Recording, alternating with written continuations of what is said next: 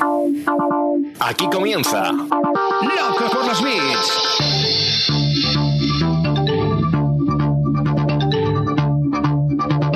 El podcast de e-commerce y marketing online de Emiliano Pérez Ansaldi.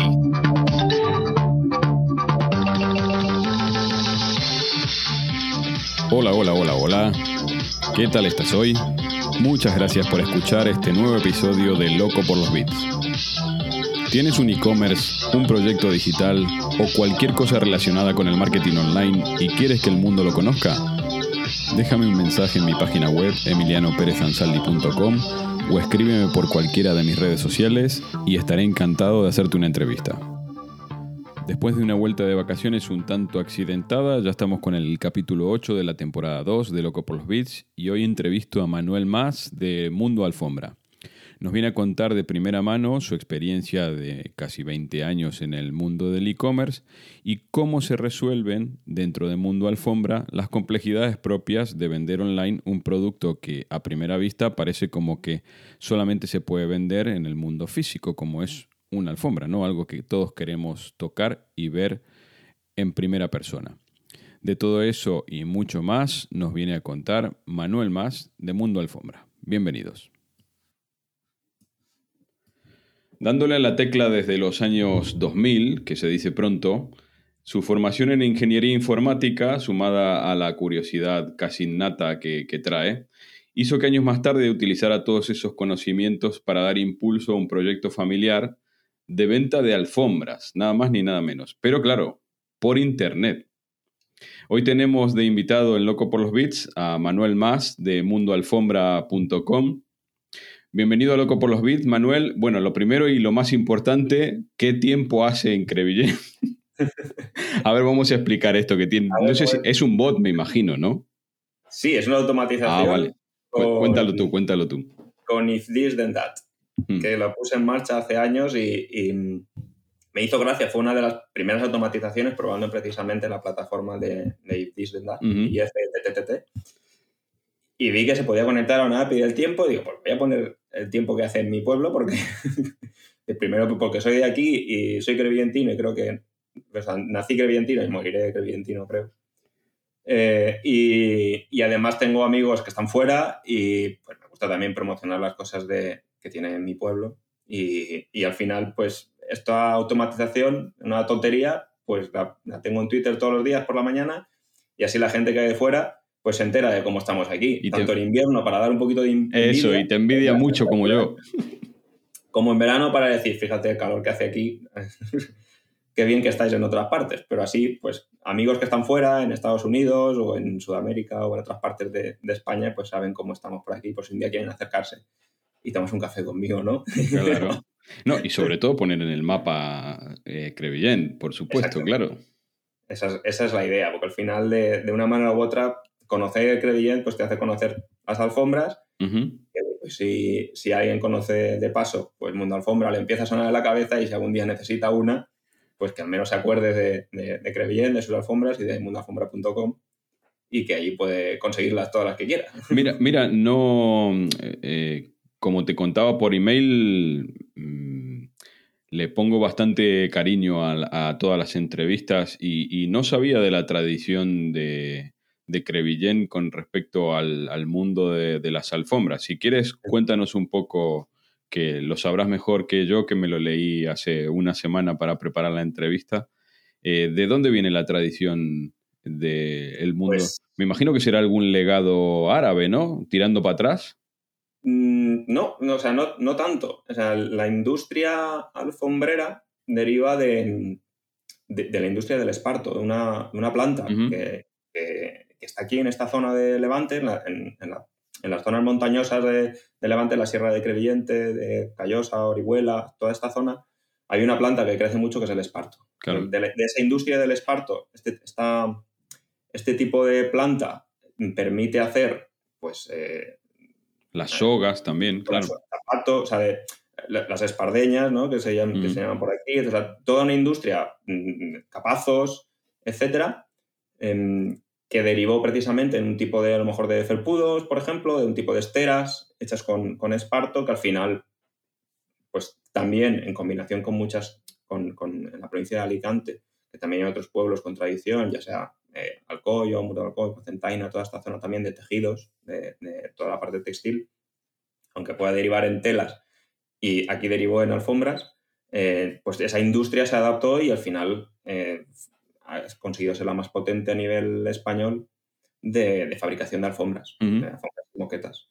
Sí, sí, sí, me, me sonó, me sonó curioso. Porque es un pueblo relativamente pequeño. Pues somos unos 28.000 habitantes. Ah, mira.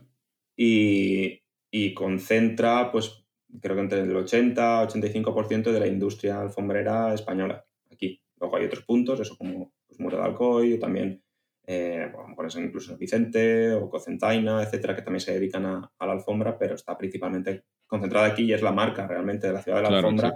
Es, es Crevillent. Qué bueno. Qué bueno. Sí, sí, lo, lo, leí al preparar para, para la entrevista la, la información y me, me, parecía curioso que un pueblo tan, tan pequeñito concentre tanto porcentaje de, de industria. ¿Y, se sigue manteniendo? Sigue manteniéndose, mm, es difícil, claro. porque también hay mucha competencia internacional, los precios, al final la materia prima pues eh, tiene también su coste. La mano de obra española no es la misma que a lo mejor la turca, India, la hindú o, china o de otras partes del mundo, pero eso se evita trabajando mucho más la innovación y la, y la calidad. Seguimos manteniendo mm, tres, cuatro empresas muy potentes a nivel local, reconocidas internacionalmente, con clientes de, todo el mundo. Y, eso ayuda también tanto a un nivel eso, de producción o sea, de, y de, mucha gente que trabaja para, la industria alfombrera eh, a nivel local, junto a pequeños productores que ayudan también y contribuyen a, pues, tener otro tipo de modelo de producción un poquito más pequeña y tal, más específica y de, bastante calidad eh, para otro tipo de, productos que tienen relación también con la alfombra. Aparte de otra industria que también tiene, precisamente se basa y se apoya en la alfombra para, para sobrevivir, como Obviamente, claro. de lana, hilados, etcétera, y todo, y todo tipo de derivados o de, o de, materia prima que hace falta para la fabricación de la, de la alfombra. Claro, claro. Eh, como compartimos un montón de espacios eh, online, eh, yo esta parte ya me la sé, pero es una historia muy chula. Así que bueno, más allá de la intro súper rápida que hice, cuéntanos un poco qué es Mundo Alfombra. Pues es muy sencillo, es una tienda online eh, de alfombras, especializada en alfombras y poquitos productos más eh, que vayan en relación. Es, nuestro fuerte, lo llevamos en el ADN. Mi padre, eh, su familia tenía una empresa de alfombras y nosotros pues, hemos conocido la alfombra grevillentina desde muy pequeños. Yo con mis hermanos hemos estado entre telares y, y entre rollos de alfombras prácticamente toda la vida. Y, y, nada, tenemos mundoalfombra.com, que al final es una tienda online donde nosotros, pues nuestro conocimiento y experiencia con el producto, pues lo ponemos a, disposición de, la gente para que encuentre al final la alfombra que, más le interese, que más, vamos, que más, que, que se adecue a su casa o a sus necesidades. Eh, lleva online desde el año 2001 y prácticamente... ya, ha llovido, ¿eh? ha llovido bastante, creyente menos, pero ha llovido bastante. Y, prácticamente pues es, familiar, o sea, la empresa es familiar y, quien trabaja en Mundo Alfombra, si no es familia, es, muy cercano.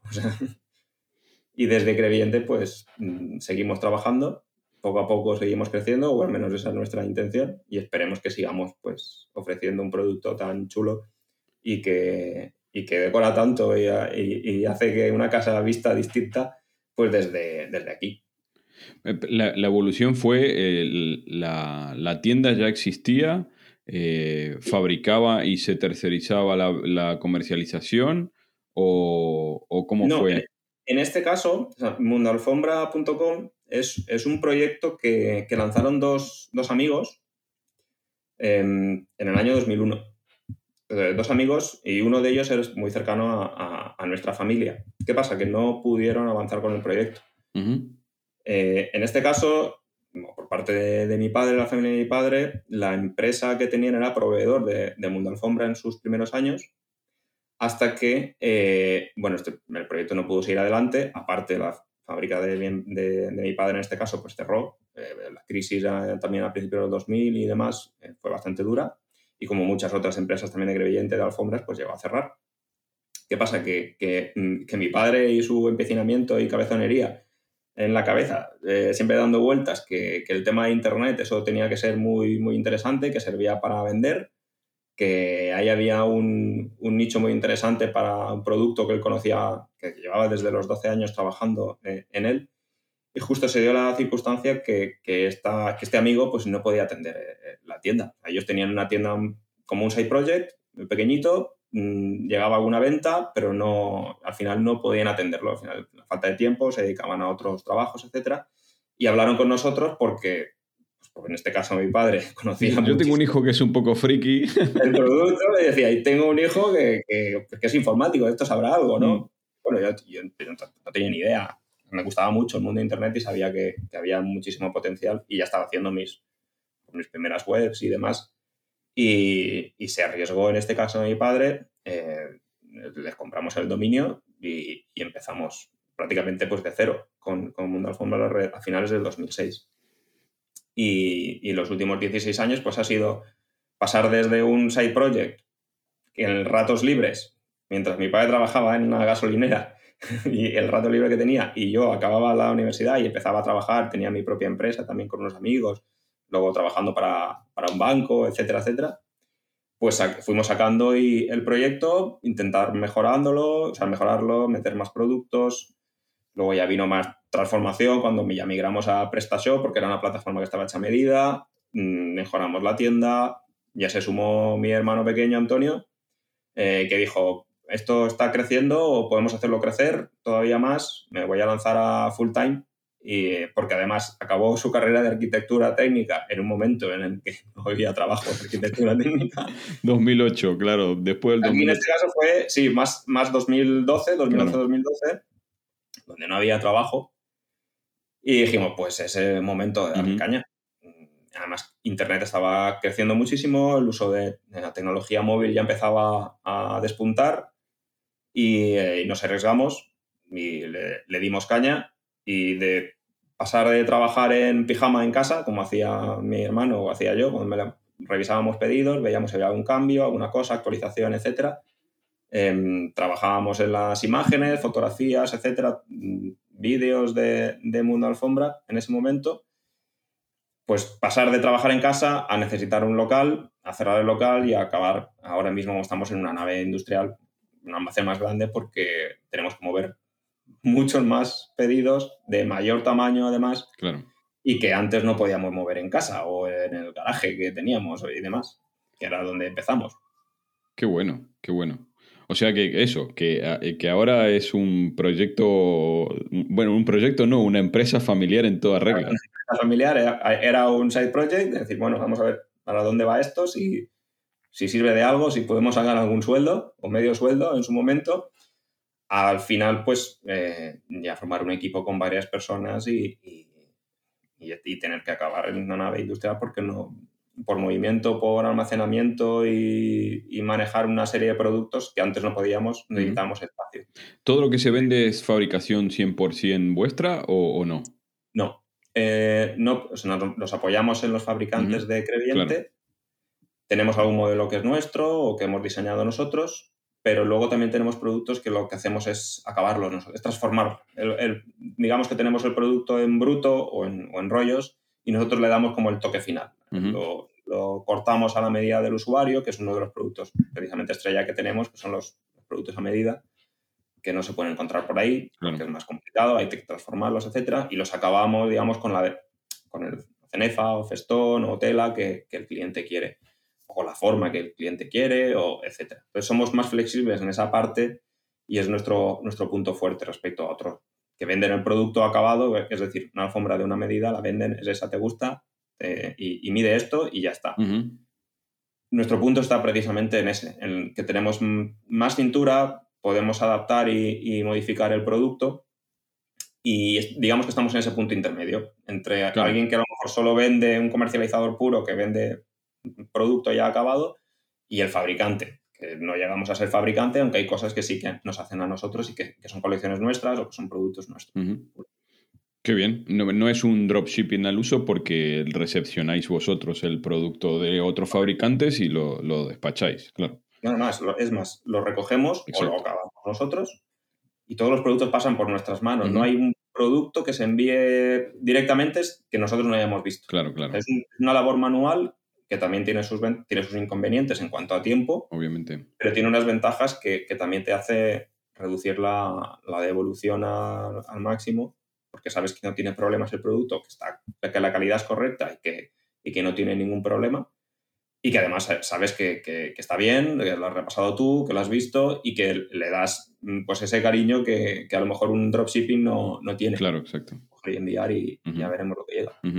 Ya nos hiciste un spoiler recién, pero bueno, abramos un poco el capó de la tienda y cuéntanos un poco más de la tecnología que la soporta, las funcionalidades principales que tiene, cómo se gestionan los, los clientes? Pues mm, es muy sencillo. Mundo Alfombra y la tienda hermana que también tenemos, que es alfombrasalacarta.com, que solo se dedica a las alfombras a medida. Es decir, tenemos Mundo Alfombra, que es la tienda general, la conocida, etc. Pero luego también tenemos Alfombras a la Carta, que es un invento que nos sacamos en su día para hacer alfombras a medida solo, solo específicamente a medida. Están basadas en PrestaShop. Eh, desde hace pues ya son 10 años prácticamente, desde una de las primeras versiones traducidas de PrestaShop en, al español, que es en 2012-2013. Eh, usamos PrestaShop en, las tiendas, estamos bastante contentos, seguimos así y, seguiremos seguramente con PrestaShop varios años, salvo que, sea un desastre. Eh, pero trabajamos con PrestaShop, estamos bastante contentos, tenemos módulos que se adaptan a lo que necesitamos, sobre todo la parte esa de configuración de productos a medida. Y es bastante fácil de utilizar, de administrar por parte del equipo. De hecho, lo elegí porque senté a, mi padre, a mi madre, a mi hermano.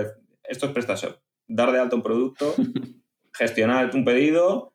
A ver, y entonces y era, el técnico era yo, eh, y claro, necesitaba una plataforma que también fuera fácil, porque también probé Magento.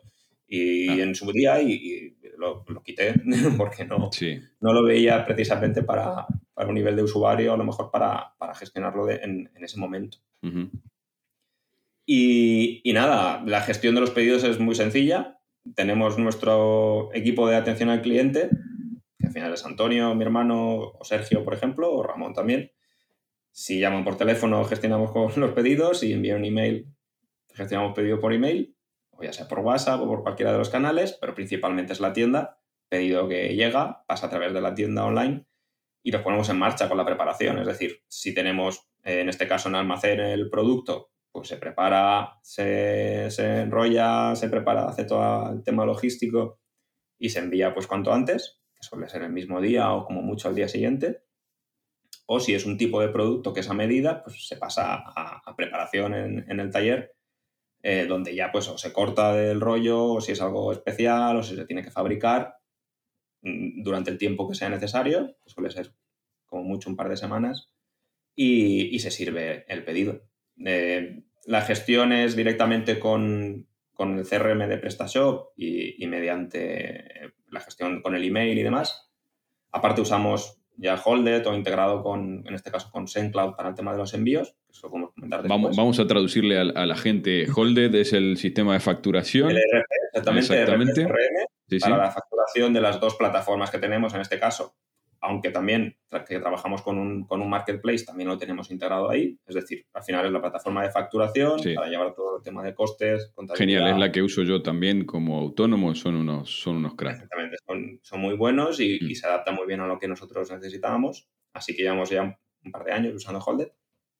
Y para el tema logístico, llevamos unos meses utilizando SendCloud, Cloud, porque ya se han integrado, sobre todo con el, con el partner principal de logística, usamos nosotros que antes no tenían la integración y ahora sí, con lo cual ahora nos es más fácil y nos ahorra tiempo porque directamente pedido que entra vía tienda, mm, eliges, imprimes etiquetas y preparas el boot y te ahorras un tiempo de, del escribir ese pedido, de gestionar ese pedido a mano, de pedir a la plataforma la etiqueta, imprimir uno a uno, porque no había una manera de conectar eh, esos dos sistemas hasta, hasta ahora.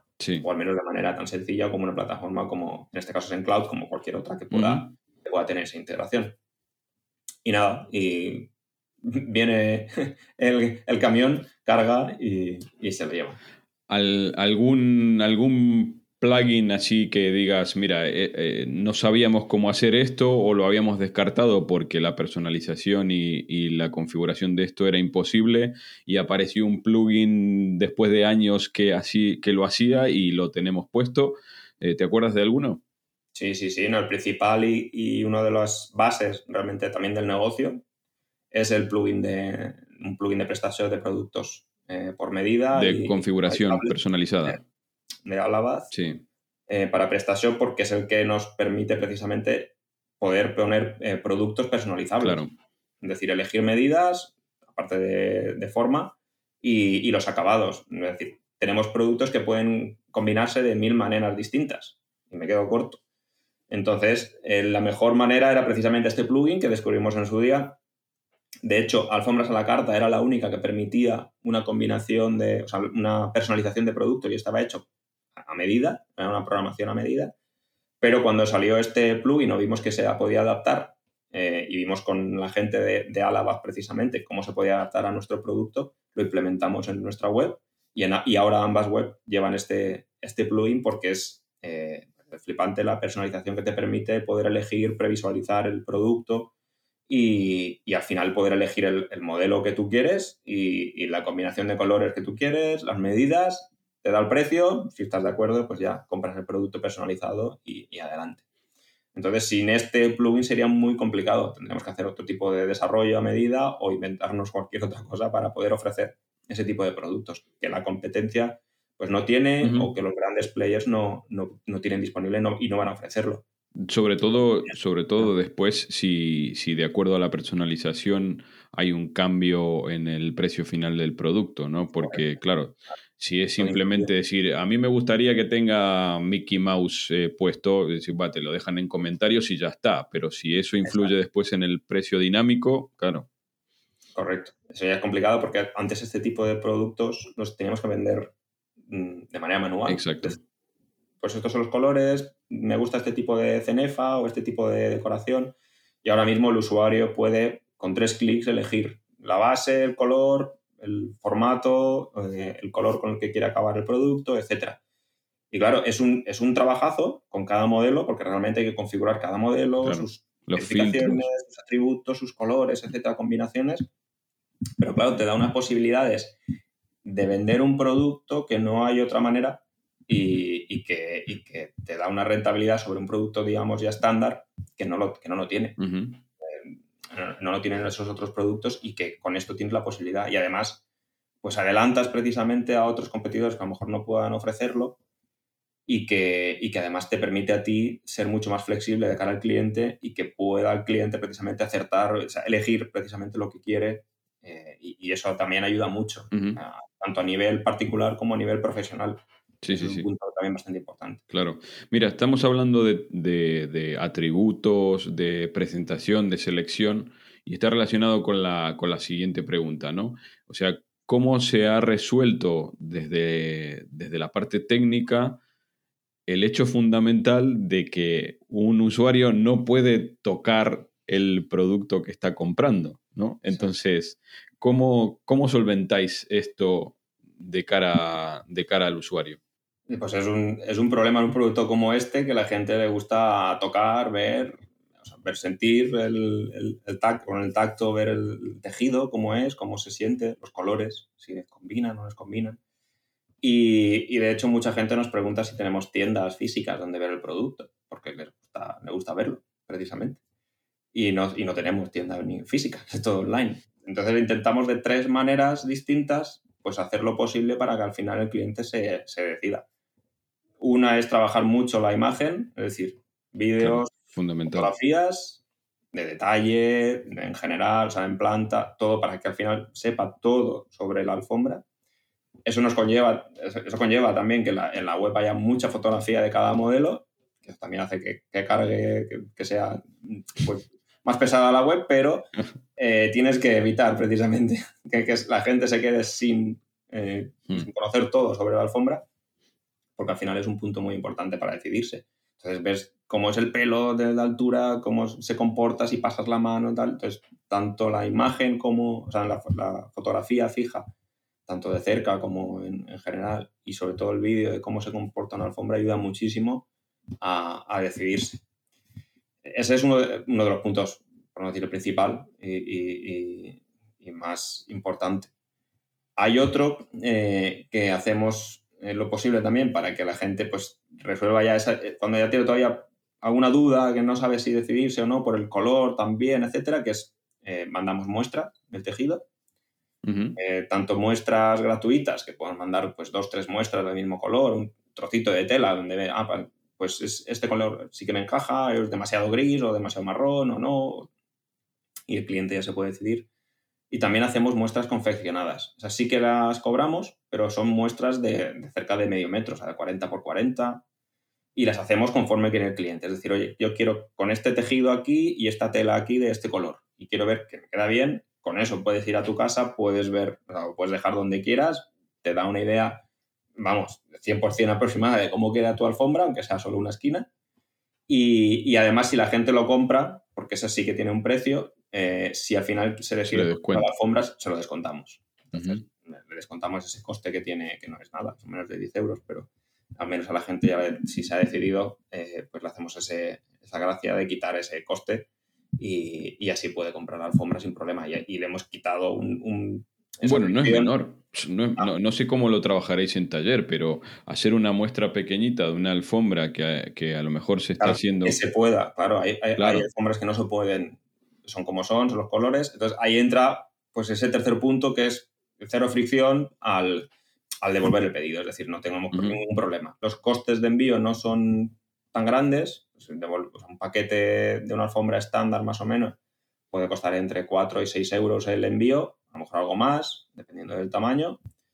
Eh, pero, em, claro, el tiempo que un cliente pues, perdería buscando entre tiendas, eh, pues imagínate en Madrid, por ejemplo, ir a un centro comercial o pasearte entre varias tiendas de, de Madrid que pueden estar separadas varios kilómetros incluso.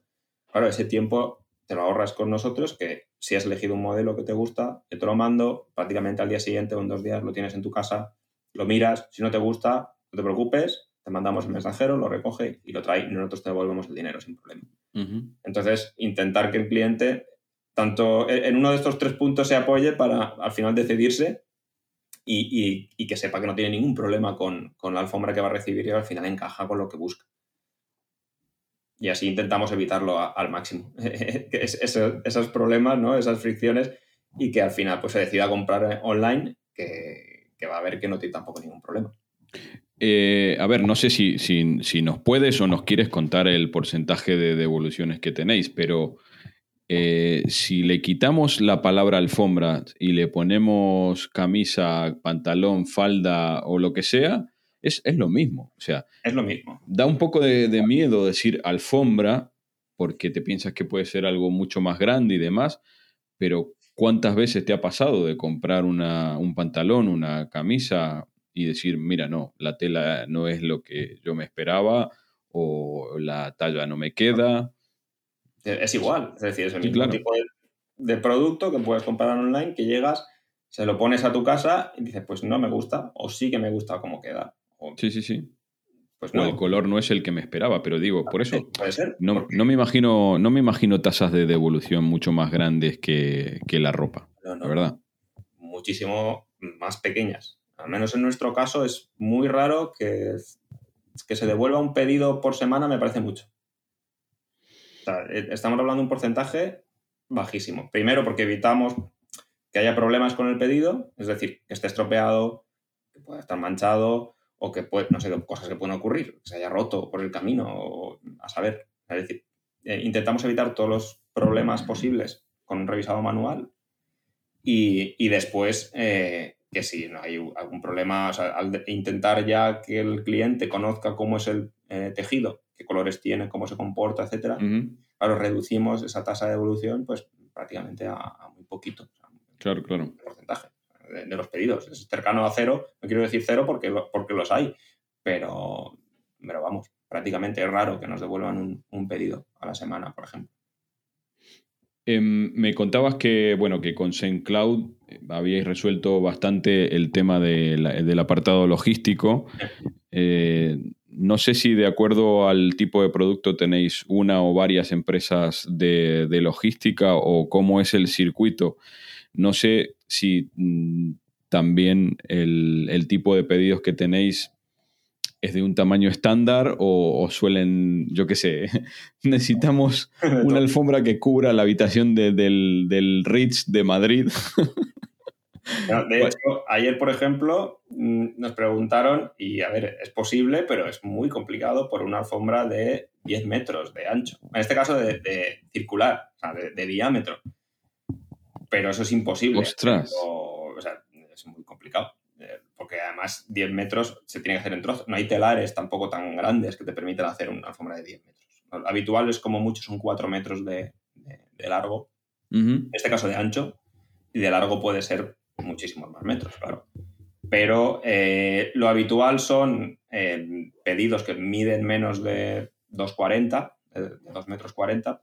Las alfombras estándar normalmente que necesita cualquier persona en su casa, pues suele ser raro que pase de 2 metros de ancho para un comedor estándar, una habitación, etc. Pero los hay. O sea, nosotros vendemos felpudos que son de 40 centímetros de anchura hasta alfombras que pueden tener 4 metros o 5.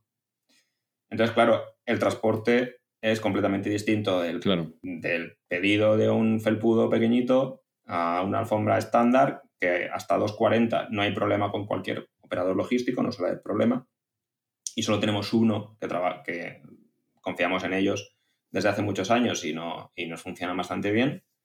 Pero a partir de ahí, ellos no tienen esa capacidad de repartir ese tipo de producto, con lo cual echamos mano de transporte, digamos, más eh, de tamaño más grande, que suelen ser por los que tienen camiones para repartir más, más largos, transporte específico o de a nivel local para que lleguen hasta capitales que luego ya reparten con sus, eh, pues eso, con sus repartidores, con su, con su equipo, su flota, pero es más específico. Ya no es ese ese partner logístico que reparte en 48 horas, sino que los tiempos aumentan, pero claro, el producto ya no es el mismo, que ya no es repartir a lo mejor con cojo, la, cojo el repartidor Y, ya está, sino es que puede pasar, puede pesar 50 kilos o 70 o 100 kilos. La última milla no es igual. No, ya no es igual, ya no es igual.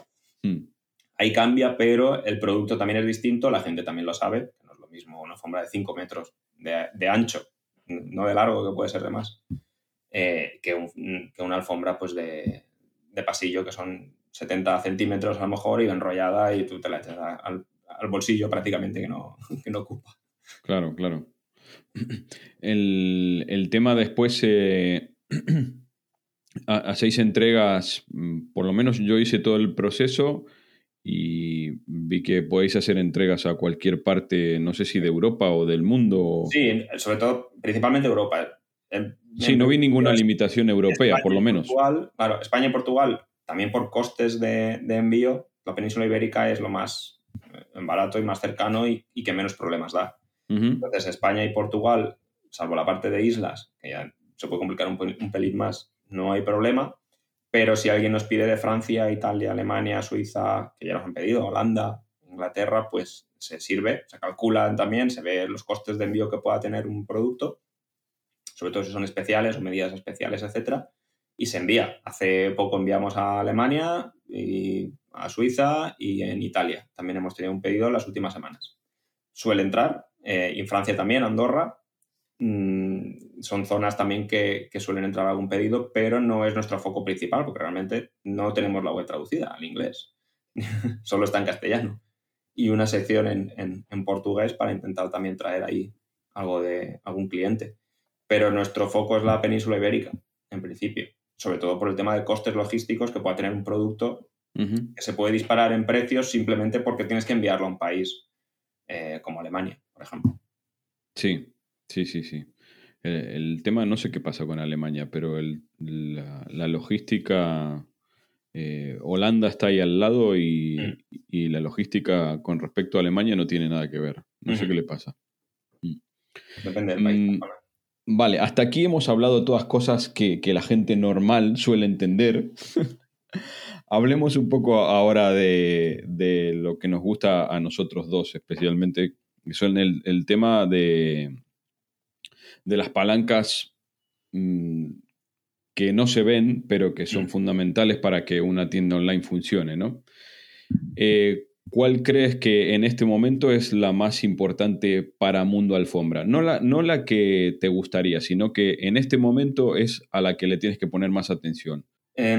pues en Mundo Alfombra, precisamente, uno de los puntos en los que hemos trabajado el último año principalmente es eh, el beneficio y, en la contabilidad de costes, digamos, del producto. Es decir, nosotros tenemos mucho producto que tenemos que trabajar nosotros precisamente y que no se queda en ese precio que le pagamos al proveedor, sino que implica pues unas horas de trabajo, unos materiales adicionales, el coste que pueda tener el acabador que nos prepara el pedido al final, eh, todas las personas implicadas en el proceso y, los costes logísticos, porque son variables. En este caso, depende del modelo y depende de la, del producto, eh, puede variar mucho. Entonces, hemos hecho una, un análisis muy profundo durante este último año para ver pues, ese, ese coste que tiene cada producto, cada material y qué beneficio obtenemos de cada modelo, porque llevamos un poquito a ciegas. Al final, sí, sabías que vendías este producto, que a ti te cuesta tanto y o que el material podía costarte tanto, pero no tenías un análisis de, ese beneficio después para poder precisamente ser un poquito más competitivos en precio o ver precisamente que te estabas equivocando y que estabas perdiendo dinero en algún modelo. Entonces ya empezar a, precisamente llegar un poquito más al fondo de cada producto, cada modelo, cada acabado, para, para poder exprimir precisamente esa rentabilidad de cada uno y analizar en el negocio por dónde podías estar cojeando. Entonces es uno de los puntos más, más importantes, digamos, que, en los que hemos trabajado últimamente. Aparte, eh, en cuanto a la tienda en sí, no miramos un volumen de facturación mm, porque podríamos facturar muchos productos como los felpudos que tienen y perder dinero. Y claro, exactamente. Y, perder dinero con un tipo de producto que lleva una manipulación, digamos, de personal mucho mayor y que el beneficio es mínimo o incluso a lo mejor podrías llegar a perder. tenemos productos que sabemos que nos ayudan a conseguir clientes para luego a ver si son eh, precisamente recurrentes pero que un producto como es una alfombra, la recurrencia a nivel particular es complicada, porque claro. yo compro una alfombra, quiero que me dure muchos años. Hmm. Ejemplo, yo mismo, yo tengo una alfombra en casa, o en este caso del, mismo tipo de alfombra, que la instalé cuando me vine aquí a vivir en esta casa. Tiene 10 años. O sea, la alfombra tiene 10 años. No pienso cambiarla todavía, pero tiene calidad, tiene todavía eh, aguanta perfectamente y está como casi como el primer día. Entonces, no, yo no compro una alfombra para cambiarla todos los años, salvo que sea un producto, eh, pues que sí, que sabes que es más económico o que tú puedes renovar con el tiempo y no tiene ningún problema, digamos, por el precio, digamos, o, el coste que tiene ese producto. Pero lo habitual es que no seas eh, recurrente en el mismo tipo de alfombra para el mismo sitio. Puedes complementar otras habitaciones de tu casa o, o, para tu negocio, sí, pero es menos habitual. De hecho, el porcentaje de recurrencias es muy bajito precisamente por eso. Y los pedidos de gente que, que, repite, digamos, lo que, hemos analizado que vaya repitiendo con el tiempo, ocurren a los años, o, al par de años, o al año siguiente, o a los tres años, tenemos clientes que han vuelto a comprar, pero no en, no de, el siguiente mes. O sea, es, muy complicado. Es un producto que no, no está hecho, digamos, para, para, ese tipo de recurrencia. Sí que nos fijamos y nos vamos, eh, es uno de los puntos importantes sobre los que también trabajamos en la recurrencia, pero a nivel profesional. Es decir, ese interiorista, arquitecto mm, de un estudio de interiorismo, mm, empresa que se dedica profesionalmente a dar un tipo de servicio eh, que cuenta con nosotros, eh, eso sí que valoramos que al final, oye, pues que queden contentos, que el producto les haya servido y que sí que haya una recurrencia por su parte. De hecho, hay mucho pedido de empresa que confía en nosotros para, oye, pues eh, el felpudo que me hiciste, necesito otro, o necesito otro para esta tienda o esta franquicia, eh, o para una comunidad de propietarios, porque he dado servicio a una comunidad y quiero comprar felpudos para otra, por ejemplo. ¿Y, pero, ¿y ese pasa por la tienda o ya no pasa por la tienda? Este pasa por la tienda para ver el producto, pero es habitual que ese cliente profesional pase por teléfono claro. o mediante email para decir, me interesa este tipo de producto, no sé si lo ofrecéis o en este volumen o cantidad y digamos que es uno de los mm, de esas partes de esos servicios de pedidos manuales, ¿no? De, dar respuesta profesional. a veces sí que pasa por tienda, es decir, es un cliente profesional que lo quiere para su empresa, su negocio o para un tercero, porque da ese servicio, y tiene un descuento de profesional o, lo tenemos clasificado como profesional, con lo cual eh, así los tenemos más controlados también y, y, sabe que puede confiar en nosotros porque ya nos ha comprado, etcétera, ya les hemos dado servicio y esos procuramos que tengan una recurrencia mucho mayor, es decir, que al final nos tengan en la mente para sus proyectos de decoración o sus proyectos de interiorismo, de arquitectura, y, ser, y servirle nosotros como, como, ese proveedor que le resuelve los problemas en cuanto a, alfombras. ¿no? Ahí intentamos eso, ser su referente. Eh, y relacionado con esto, eh, ¿cómo es el proceso de captación de tanto de ese cliente profesional como del particular? ¿Qué, qué tipo de estrategias estáis mm, llevando a cabo? O sea, ¿a qué le, o, a qué le prestas más atención? Yo, por lo menos, aquí en, en Valladolid no encontré publi de Google Ads, por ejemplo, de, Mundo Alfombra. No sé si tenéis activas. Sí, sí, sí que la hay y, claro, supongo que también depende del momento. Sí, claro, obviamente.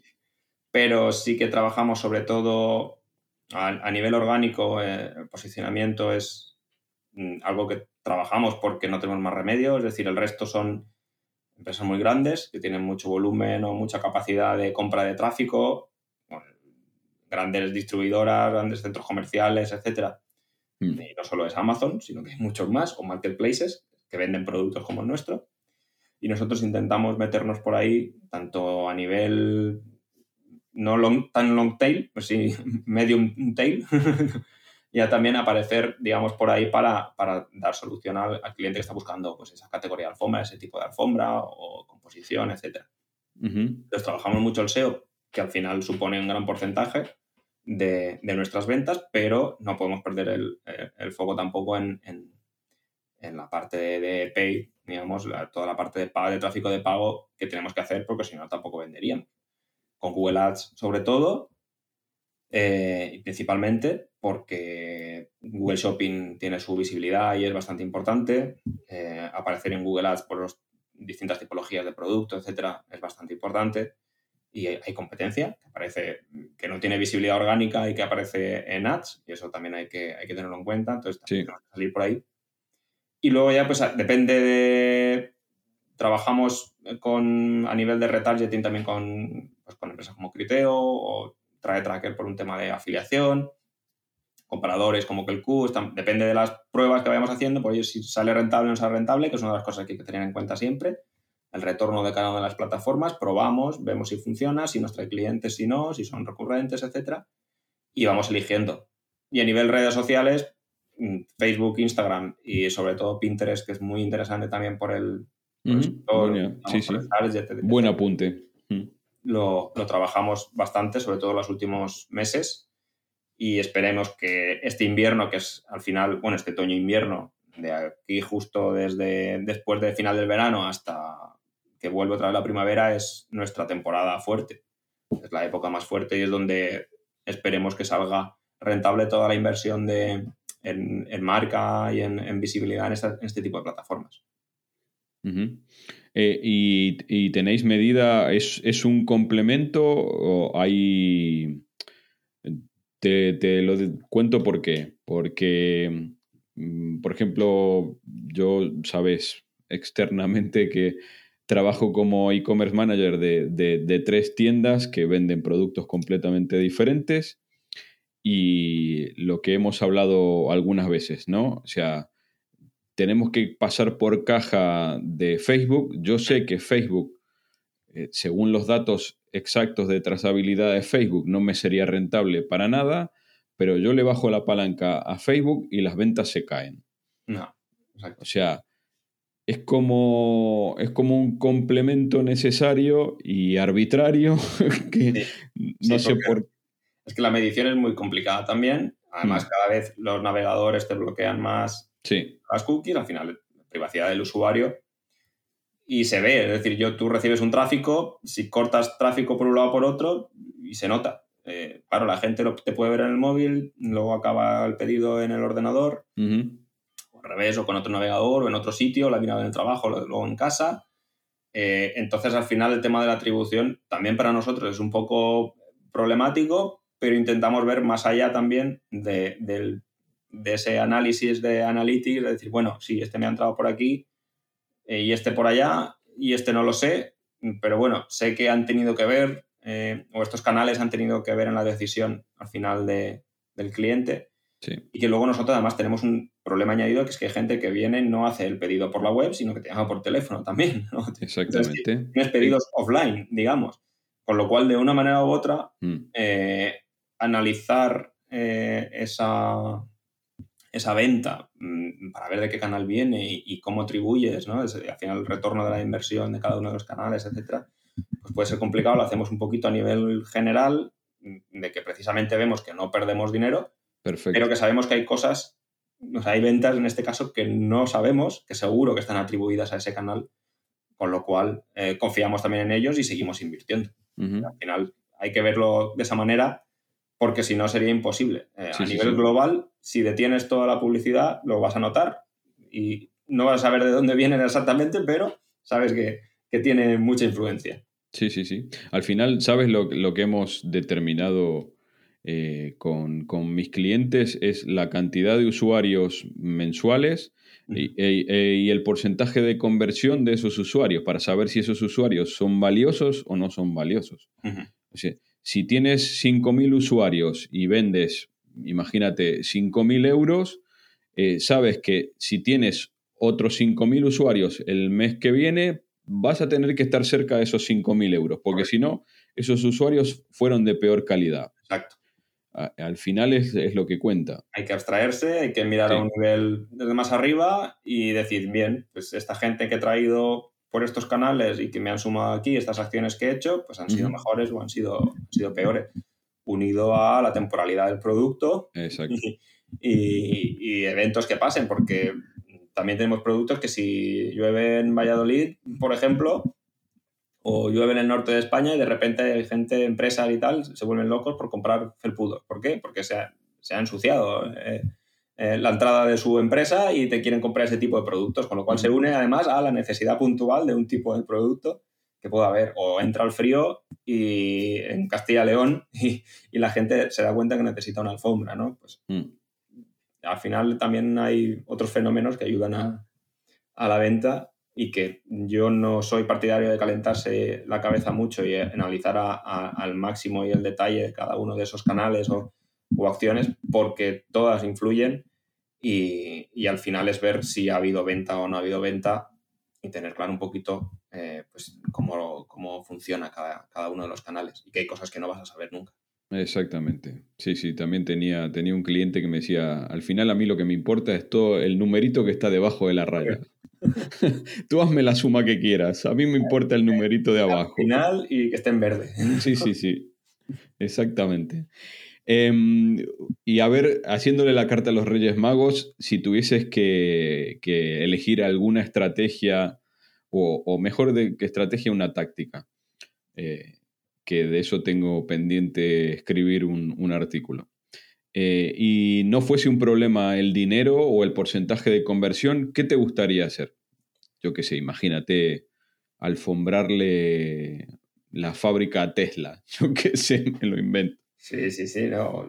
Oye, ojalá confiar en nosotros. A grandes empresas nos han comprado, grandes franquicias y tal. No podemos decirlo, pero hay muchas tiendas por ahí que llevan alguna alfombra nuestra o compañías grandes que somos proveedores y que nos han llegado a comprar alguna vez.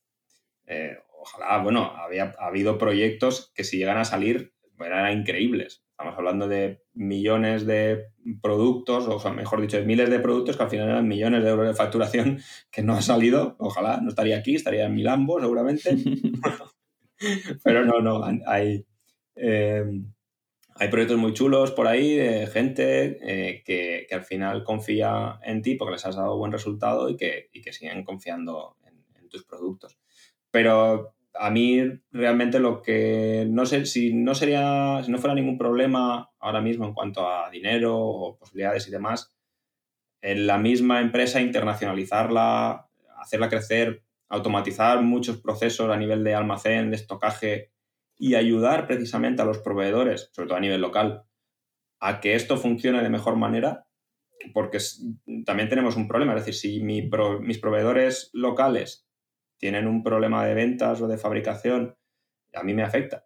Claro. Si la alfombra greyentina se, se hunde, mm, mi negocio se puede ver afectado. Hay proveedores externos. Nosotros no solo compramos eh, a proveedores locales, también tenemos de fuera, porque no hay producto aquí. A ellos les pasa lo mismo. Es decir, en Bélgica también tejen muy bien y hay buenos productos. Y en Portugal, que también tiene mucha tradición. Eh, entonces tenemos producto que también es de fuera, o, producto que no hay aquí porque no se fabrica, porque no hay materia prima en, España. Eh, entonces, em, claro, si yo pudiera ayudar precisamente a que las empresas de aquí, no tan grandes, que sí que tienen más recursos, mm, pudieran trabajar de mejor manera eh, precisamente para toda la gestión de estocaje, de almacenes, de tiempos, etcétera, pues yo estaría encantado. Pero vamos, a nivel propio empresa, uno de los retos con mis hermanos es precisamente el mejorar la internacionalización, internacionalizar la, tienda, al final, en todos los idiomas, y con los problemas que puede tener en el tema de atención al cliente, tiempos y, y volumen de ventas, etcétera, que podría llegar a colapsar precisamente no por nosotros, sino por terceros. y, esa automatización o, mucho más control de, ese inventario y movimiento del que tenemos ahora. También es verdad que a nosotros no nos interesa crecer a lo loco porque no queremos reducir la calidad del servicio. Es decir, ahora mismo nosotros tenemos un pico en invierno de ventas porque es la temporada, pero nos permite cumplir con los altos estándares que nos marcamos nosotros, alto estándar, el, servicio de, alto nivel, digamos, a nivel interno, es decir, no quiero cumplir, quiero cumplir bien, porque después es posible que me vuelva a, comprar y, yo tengo que estar en la cabeza de este, de este cliente para este tipo de servicios, sobre todo los que son especiales y demás. Entonces, eh, todo lo que sea mejorar esa parte y que de cara al cliente y de cara interna nuestra nos ayuda a, procesar todo de mejor manera y, con mayor calidad, eh, sería lo que, digamos, me enfocaría si no hubiese ningún problema de, dinero, digamos. No, lo que, lo que estás diciendo tiene mucho trasfondo porque mm, estás al final hablando de un tema de escalabilidad del negocio. Correcto. Y la escalabilidad del negocio eh, justamente implica un cálculo de rentabilidad para ver si esa escalabilidad es rentable o no es rentable. Sería muy fácil decir, Manuel, te, le pasas a un traductor de alemán la tienda, te la traduces al alemán y chimpún, vale, sí, pero y me entra un pedido de un alemán y cómo le contesto un email y si tiene alguna duda de un pedido que ya hemos hablado que tiene una, una implicación personal muy alta, decir, ¿cómo lo atiendo a esta persona? Necesito contratar a una persona que hable alemán, a esta persona hay que pagarle porque tiene el defecto de querer comer todos los días. Exactamente. Entonces, claro, es, eh, no es un cálculo fácil. No es, tan sencillo. Eh, eh, también podríamos delegar en, Amazon a lo mejor o, cualquier marketplace esta tarea. Hmm. pero el problema es, claro, aparte de los costes que pueda tener Amazon, etcétera, que también te obliga a dar un tipo de servicio, puede tener sus problemas después eh, y, que precisamente puede llegar a afectar al resto del funcionamiento de la empresa que no, eh, que no podría a lo mejor dar esa rentabilidad de ese mismo canal, que ya supone unos, costes más asociados de logística, de comisiones, de, ese marketplace, etc. Entonces, todo lo que nosotros podamos controlar eh, a nivel de crecimiento y de, y de servicio, pues mucho mejor para nosotros. No, si me dijeran que mañana voy a, o esta temporada voy a doblar la facturación, quizá me asuste. No porque no quisiera, sino porque, porque por todo lo que trae aparejado eso detrás. Lo que implica es precisamente es, es una pérdida de calidad, de atención, aparte de, estrés y de gestión de, digamos, de todo lo que es relación con la, con la empresa, ¿no? Sí, sí, sí, sí. No, sobre todo eso, si se quiere hacer bajo la misma filosofía de empresa que lo estáis haciendo ahora. Exactamente. Sí. Te hago una pregunta doble para, terminar. Eh, ¿En qué otros proyectos andas metido? Y, justamente ya que estás en otros proyectos, ¿hacia dónde crees que todas estas cuestiones eh, que estamos viviendo en Europa y en el mundo pueden llegar a afectar o a beneficiar al sector del comercio electrónico? Pues en cuanto al tema de la afectación que pueda tener el estado actual, digamos, del mundo, nosotros lo notamos ya bastante en, precios de proveedores por culpa de la subida de materias primas, la logística del producto, eh, tanto para recibirlo como para, enviarlo, tiempos, etcétera, de servicio a nivel internacional, todo eso está afectando eh, pero muchísimo a nivel de e-commerce, no solo por nuestra parte, sino por lo que conozco también de otra, de otra gente, de otros e-commerce y demás que también comentamos. Cada dos por tres, desde hace, que no es desde principios de año, desde que empezó la guerra en Ucrania o, similar, sino desde el año pasado. No, desde antes. Sí, sí, sí. Emails de proveedores de 2021, principio de 2021, avisándonos que, oye, vamos a tener que subir los precios dentro de un mes, un 10%, que luego es un 15%, pasado un tiempo, y que mm, va subiendo, va subiendo el coste, se bloquean los, los envíos, los costes logísticos suben, la materia prima escasea, mm, ya no pueden fabricar de la misma manera. Por eso también el fabricar nacionalmente con producto de aquí ayuda muchísimo a, tener controlado esa parte. A reducir los problemas y eso muchos mm. fabricantes se están dando cuenta y, fabricando aquí localmente todo lo posible, en todo, con el material, la, materia prima y todo lo posible que sea español o, cercano, porque si no tienes ese problema de, subida de, costes que al final repercute en el precio final del producto que tiene que pagar el cliente y entonces no puede ser, no puede ser competitivo. Pues si tienes que pelear con un tejedor de alfombras, una fábrica de alfombras turca que está vendiendo en Amazon, su coste es muchísimo menor que el tuyo para, digamos, el mismo tipo de producto. Con lo cual, eh, está complicado, pero va a hacer que se transforme bastante la manera de, trabajar productos. Y yo creo que eso también va a implicar una mejora en la, en la calidad y en la, y en la innovación, investigación, desarrollo a nivel producto local para no depender de otros. A una vuelta, digamos, a, esa producción local, de, pero de calidad, no, porque si no, tampoco tiene sentido que, que, que, salgas al, mercado. Y en e-commerce ahora mismo, cualquier fabricante o, persona, vamos, digamos, empresa que quiera hacerlo muy bien a nivel eh, de, su producto, con calidad y, que se distinga del resto, tiene salida. no, no, no, ya a nivel de tecnología, con todas las tecnologías que pueden haber en e-commerce y tal, que ahora mismo puedes vender desde cualquier sitio en, una tarde, te puedes empezar a vender. Habrá que ver cómo se adapta, etcétera, cómo crece, cómo, cómo escala.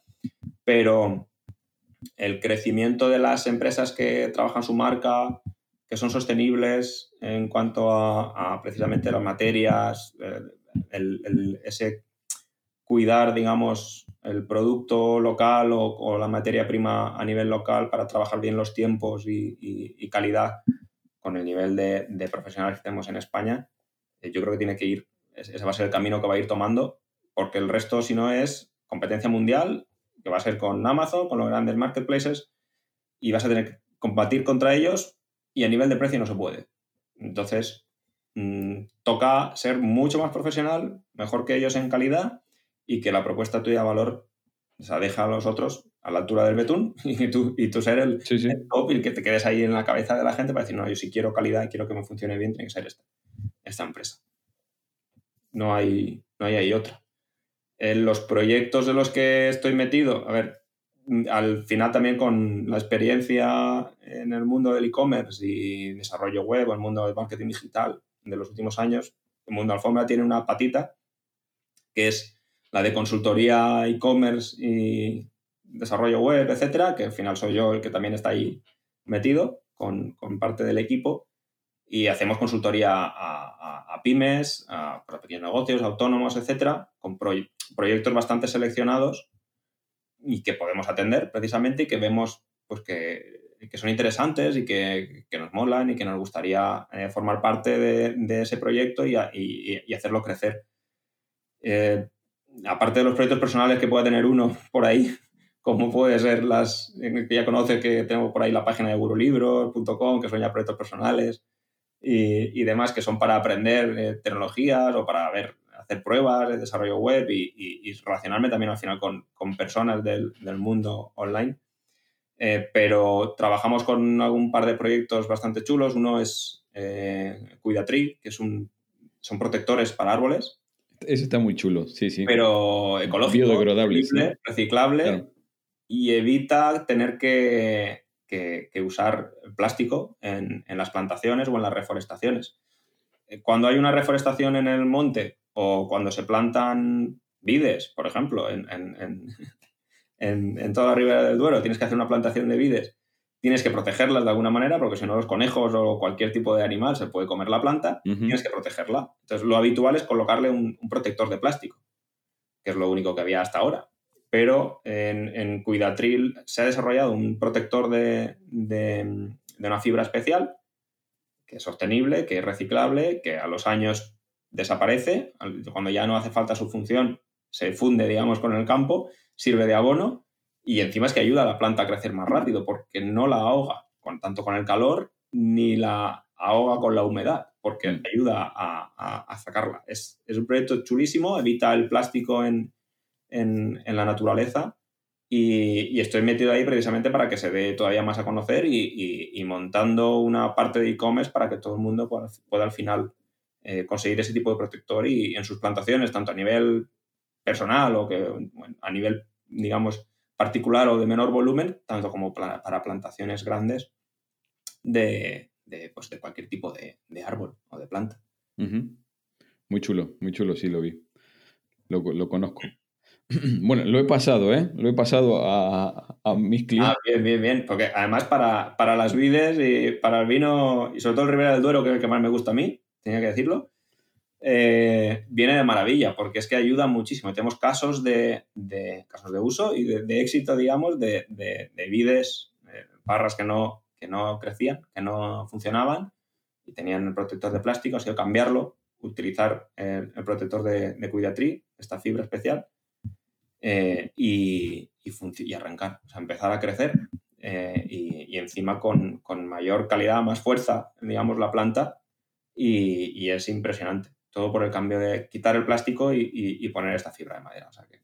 Sí, sí, no, y hablando de lo que cuestan los plantines y de, lo que cuesta todo ahora en general, no se puede perder un plantín ni uno solo.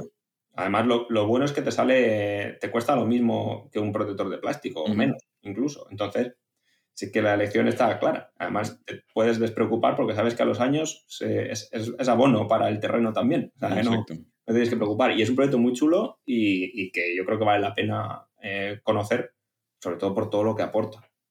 Lo voy a enlazar, después voy a poner los enlaces en, las notas del podcast para que todo el mundo pueda pinchar directamente. Que Manuel, perdona la recalendarización. Ah. Eh, lo hemos postergado un poco la grabación del podcast a, ver qué, qué, pasa con esto de Zencaster por suerte no, no falló más. Así que yo creo que va a salir bien el, resultado final. Eh, me alegro mucho de, haber hablado contigo. Eh, mucha suerte y bueno, ya, ya nos veremos, que nos vemos por todos lados ahí. al final coincidimos siempre los, los, mismos. Sí, sí, sí. El mundo es muy grande, pero eh, es muy pequeño al mismo tiempo. Sí, sí, sí. El, mundo del e-commerce es bastante pequeño. Con las mismas y, y, los mismos sitios. Pero yo estoy encantado eh, de, oye, pues de dar a conocer pues, un proyecto como una empresa como Mundo Alfombra, al final, que es un producto, una empresa pequeña que lucha contra grandes, familiar encima, que yo estoy encantado de, estar rodeado de, mi familia y de formar parte de este, de este proyecto joder, pues darlo a conocer con, contigo. Mm, encantado de esta charla, de que también hayas confiado en nosotros para, para ir para tu, para tu podcast y estamos súper agradecidos. Nada, nada, que, menos que justamente apoyar mm, y sobre todo hablar con la gente que, lo hace posible día tras día, ¿no? Que eh, solo, solo alguien que se pone detrás de los mandos de un proyecto así sabe lo que cuesta. Sabe el tiempo que hay que dedicarle, no solamente al proyecto en sí, sino a, ver y conocer cosas nuevas que puedan llegar a ser de utilidad, que todo el día están saliendo cosas nuevas. Eh, es, es que no es, es, eso, no es de la noche a la mañana. Y eso a la gente que empieza en e-commerce o se le dice y no, se lo cree, pero claro, cuando tú dices que llevas 15 años o 17 años, en este caso, vendiendo por internet, claro, te quedas de decir, bueno, es que igual de la noche a la mañana es muy complicado hacer algo que sea no solo rentable, sino que, pues que crezca y, que sea conocido. Y depende encima del sector, también puede ser más complicado. Que no es algo, no es inmediato y nadie se hace rico, yo no lo soy, de la noche a la mañana, pero si puedes tener una empresa, un negocio de algo que te guste y, que, oye, pues que lo llevas también en el ADN, ¿no? Que vas a conocer, que de, tu pueblo, que encima pues quieres, encantado. No, sí, cuando hablamos de, las personas que están detrás de proyectos de e-commerce, que decimos que son como directores o directoras de orquesta, mm.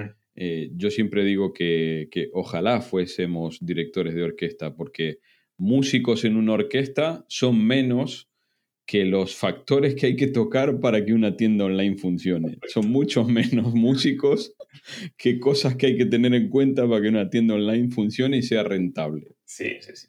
Sobre todo eso. Sí, sí. Que, cuesta, cuesta trabajo y, que no es algo tan, tan, tan sencillo como a veces algunos pintan y, que lleva su trabajo. Sí, muchísimo. Trabajo y dolores de cabeza. Es decir, no, no es no, es tan, no, es tan, fácil, tan fácil, salvo que encuentres, hayas encontrado tu nicho especial, tu producto y tal, y, y, oye, tú puedes trabajar, pero durante tanto tiempo... Eso mismo. a lo mejor encuentras un producto, pero que funcione durante tanto tiempo y sea rentable, mm. hay muy pocos casos y bueno, Mundo Alfombra es uno de ellos, así que eso. Esperemos que eh, te, agradezco, te agradezco el tiempo. Te mando un abrazo gigante, mucha suerte eh, y eso, a ver si nos podemos juntar los sospechosos habituales en algún sitio. Cuando queráis, sabéis que aquí siempre hace buen tiempo. Exactamente. Algo dos semanas de febrero o así, que es raro, que hace más frío, que tampoco se nota mucho para la gente de, Castilla y León, eso es verano. Exacto. Eh, así que cuando queráis, allí Alicante está abierto a todo el mundo. Manuel, un abrazo grande. Un abrazote. Adiós, adiós. Y hasta aquí nuestro episodio de hoy. Espero que lo hayas disfrutado tanto como yo. Muchas gracias por tus likes en todas las plataformas de podcasting. Te espero en el próximo episodio de Loco por los Beats. Me parece que se nos ha acabado la batería y esto llega a su fin.